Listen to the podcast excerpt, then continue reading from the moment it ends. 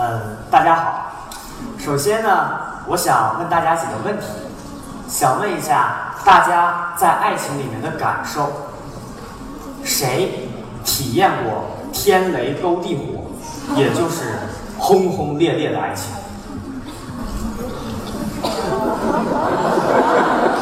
谁体验过一见钟情？谁体验过茶饭不思、夜不能寐、辗转反侧、置之死地而后生？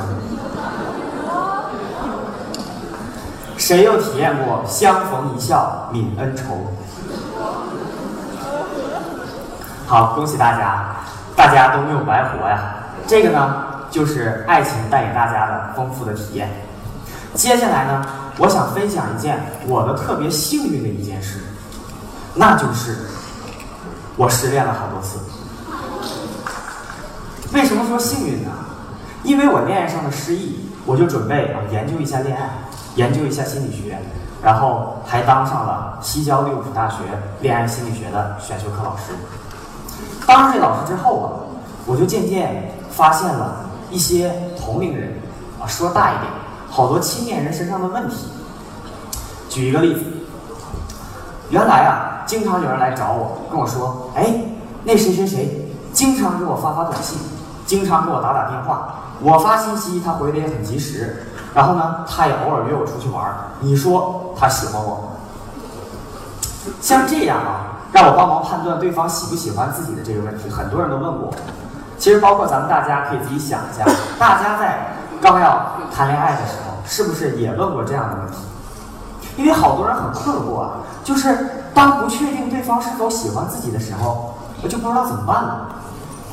好多人是必须确定，确定对方是喜欢自己的，自己才会和他积极主动的互动。可要是对方也是。我必须确定你是喜欢我的，我才和你互动。他也是这样模式的人，那怎么办呢？是不是两个人就永远无法相交了呢？没错，那么这两个人就像两条平行线，永远都无法相交。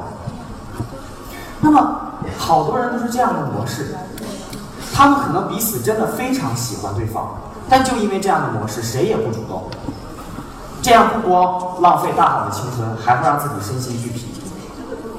我必须确定你是喜欢我的，我才积极主动跟你互动。有这样模式的人，是把自己的爱情交给了别人。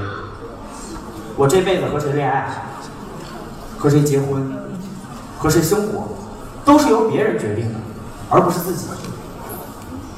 当然了，不光在恋爱中，在生活中，很多人为人处事也是这样。就比如说，有好多人都是那种滴水之恩涌泉相报的人，也就是你对我好。我也对你好，还有好多人呢，是你不仁我不义的人，也就是你对我不好，我也对你不好。但是，又有特别多的人同时坚持这两种原则，就是你对我好，我也对你好；你对我不好，我也对你不好。那么，这个人对一个人好，或者是不好，这样的事情取决于谁呢？这个人是一个善良的人，还是一个邪恶的人？这样的事情取决于谁呢？取决于别人。而不是自己。当然了，可能有人会说，他都伤害我了，我还要爱他吗？我还要对他好吗？我又不是圣人。其实大家都不是圣人。你可以不爱他，你可以不对他好，但是你可以选择不受控制，做一个内心自由的人，做一个愿意积极改变的人。改变什么呢？就是化被动为主动。改变什么呢？就是敞开心扉。有好多人啊。呃，他喜欢不上别人，当然了，别人喜欢不上他们。这些人的模式是什么呢？一般是这样：他们一定要找到一个有感觉的人，然后呢，再对他敞开心扉的去交往。其实可能根本就是反的。容易被别人喜欢上的人，容易喜欢上别人的人，他们的心扉一般都是敞开的，他们的心是打开的，所以他们容易找到感觉，容易有爱的感觉。很多人都是等别人先对自己敞开心扉，然后自己才去真心对待。其实反过来讲，如果我们先敞开心扉了，让那个人看到我们的真心，他也会敞开心扉的对待我们。这样对于发展一段关系来说是更容易、更轻松的。爱情如是，家庭如是，友情也如是。那什么叫敞开心扉呢？敞开心扉其实就是指把自己毫无保留地展现给对方，把自己的心打开，去呈现给对方，其实是一种乐观开朗的一种状态。后来呀，我有一朋友，应该是略懂心理学呀，就跟我说，说这个他自己不能够积极谈恋爱的原因是以前的情商导致的，受伤了嘛，还说是父母的错误恋爱教育导致的，因为中国的错误恋爱教育很多。还说这个自己从小缺爱，没有安全感，导致现在不敢谈。这我一听啊，他说的真是非常正确。为什么呢？因为从心理学上讲，这些确实都是导致现在不能积极谈恋爱的一个原因。但是他忽视了一点，那就是他把自己不能积极谈恋爱的原因全都归咎于别人身上，归咎到父母身上、旧爱身上、师长身上，自己不能好好谈恋爱，跟自己是毫无关系的。真的是毫无关系的吗？一定不是。人都有很强的主观能动性，人都可以决定自己的行为，改变自己的思想，而不是由父母、恋人这些外界因素决定。那好像是一个人恋爱谈不好，要负责任的是他的父母、他的恋人，而他自己却不用负责任。就好像如果他想谈好恋爱，需要改变的是他的父母、他的恋人、他的师长，而自己却不愿意改变。其实，在生活中啊，在事业上，在学业上，大家应该可能已经司空见惯了很多推卸责任的现象。其实，在爱情当中，推卸责任的现象也特别多，只是大家可能看不到。刚才讲的那个，就是一个在爱情中推卸责任的典型。当然，也有特别多啊愿意积极改变的好的例子。今年夏天啊，有一个女生跟我说：“哎，说啊，我挺喜欢一个男生的，我对他有好感。”然后呢，我怎么样能和他在一起成为男女朋友呢？我怎么去表白呀？然后他说，他和那个男生关系很好，至少比普通朋友的关系要好很多。但是呢，还不如像情人、像恋人那么好。问我啊，怎么让他们升级成为情侣？然后我就问他，我说你们之间互动多吗？他说啊，一般都是他主动去找那个男生，那个男生很少主动找他。我说呀，那这样。因为你们联系挺多的，也挺密切，关系很好，但就是他不太主动，所以我建议你也不能太主动，而且呢，最好不要去表白，因为怎么讲，女生追男生和男生追女生是完全不一样的。我可以来给大家举个例子啊，追求就好比是往羊圈里面抓羊，男生追求的方法是直接把羊抱起来扔到羊圈里，OK，过关，而女生不能这样。女生要做的是拿着一叠绿油油的草，引诱着羊往羊圈里走。然后呢，在走的过程当中，你既不能让羊把草给吃完了，又不能啊让羊感觉不到希望去找其他的草。这是一个技术活啊！啊，当羊进入羊圈之后啊，把草放在地上，羊圈门一关，OK，结束。再说白一点啊，就是。女生追男生要让男生感觉到好像是他通过努力追到了你一样，而不是说像男生追女生那样简单粗暴。然后我就给他出主意，我说：“哎呀，这样吧，嗯，既然你们联系那么紧密，天天都联系，那你就索性就是装作生病吧，就不要联系他了，至少七天之内不要联系他，看看那个男生什么反应。”然后他马上就炸，他说：“那么长时间不联系他，我做不到啊。”我已经习惯了和他天天都联系了，而且我特别喜欢他，我忍不住啊！而且万一你看他看我不联系他了，然后他就把我放弃了，你说这怎么办？我说，如果你想跟他在一起，那么你就必须从忍不住改变成能够忍住，你必须要做这样的改变。其实都可以理解啊，当自己真心喜欢一个人的时候，真的就是忍不住的想去联系他。就是想和他在一起，我就是想你。但是呢，这个女生呢，她还真就做到了。当她坚持到第六天不去联系那个男生的时候，那个男生主动联系她了，然后呢，还表示了这么长时间没联系，我挺想你的。所以结果也不用说，他们两个在一起了。后来啊，这就是一个非常好的例子。然后这个女生就是从忍不住改变到能够忍住。这样的煎熬，而且她准备好了承担，如果自己不联系对方，对方放弃自己的这种可能。后来这个女生跟我讲，她说：“哎呀，嗯，我感觉自己做的这样一些改变真的是特别好。如果她自己不做这样的改变的话，她可能还是在天天联系她男朋友，他们还是不能在一起。他觉得他做了一点改变，为自己的爱情推波助澜是非常好的。可能大家很困惑，我为什么会给他出这样的主意？因为啊。”当你和一个人天天联系、天天黏在一起的时候，对方很可能不会去想我是否喜欢你这样的问题。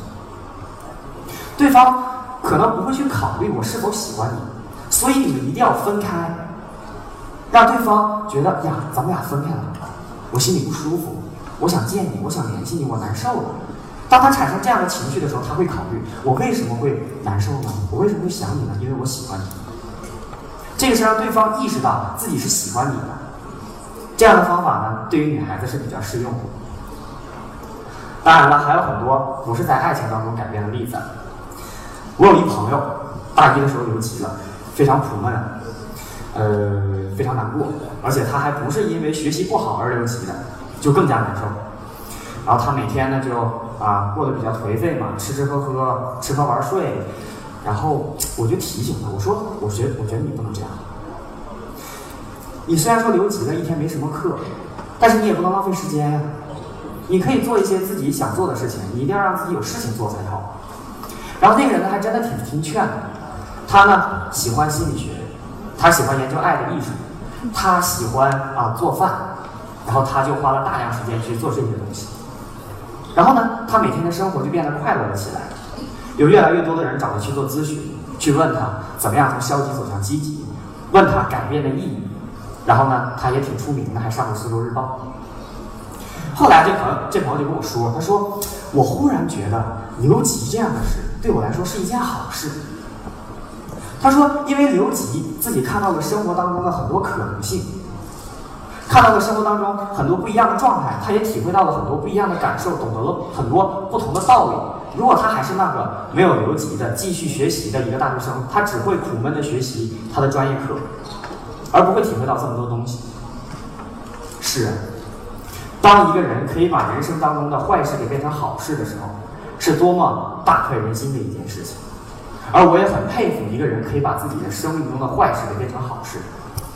而我这位朋友呢，其实今天也来了，他呢，就站在这块红毯上，啊。没错，我说的那个朋友就是我自己。我真心特别感谢我这次留级的，因为我体会到了呃很多不同的道理，然后也感受到了除了学习以外其他方面的东西。我也特别懂得了改变的意义，我切切实实的体会到了改变是多么的重要。其实啊，好多人他在爱情中、在学习中、在事业上，他可能会啊。懒惰、不积极、推卸责任，其实这些很多人都有，但更可怕的是，他们明明知道自己这样，却还不愿意改变，却安于现状。哪怕是现状已经让他们特别伤心、难过、抑郁了，他们也不愿意进行思想上的革命。其实说呀，人生就像是一幅地图，一幅时时刻刻都在变化的地图。如果你想拥有最为准确的地图，那么你就要根据世界的变化来时时刻刻的修订自己的地图。如果你停了下来，那么你的地图将不准确，你所得到的结论将不准确，你所下的判断可能在原来是对的，但是现在就是错的。所以说，改变其实是必须要持续做下去的一个事情，它是一个永不停歇的过程。后来又有人跟我说呀，说惠及必伤，情深不寿，自己不想改变，不想折腾，要养生。我说我的天哪，你才多大呀，就开始想养生了？我觉得真正惜命的方式不是养生，因为养生意味着什么？意味着自己已经看到了生命的尽头了，这是停止奋斗的意思。我觉得真正惜命的方式其实是折腾。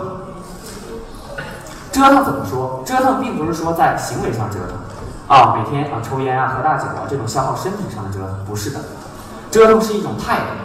是一种进取的态度，是一种想要积极的改变自己的一种态度。而养生其实是一种放任自流、浪费时间、浪费生命的行为。其实啊，在爱情中，在生活中，在生活的方方面面，事业呀、学业呀，都需要自律，都需要啊不逃避，然后去面对自己该做的事情。但是呢，其实很多人都做不到。但是没有关系，虽然说很多人都做不到，但是我们可以从现在这一刻起，去一点点的做。我们可以规避这些生下来就有的一些毛病、一些弱点，从现在开始改变，明天就是你。我相信，成熟是更诚实的看待世界和自己。真正惜命的方式，不是养生，而是折腾。不要让自己的爱，不要让自己的努力。不要让自己的一切只依靠自己的想象。谢谢大家。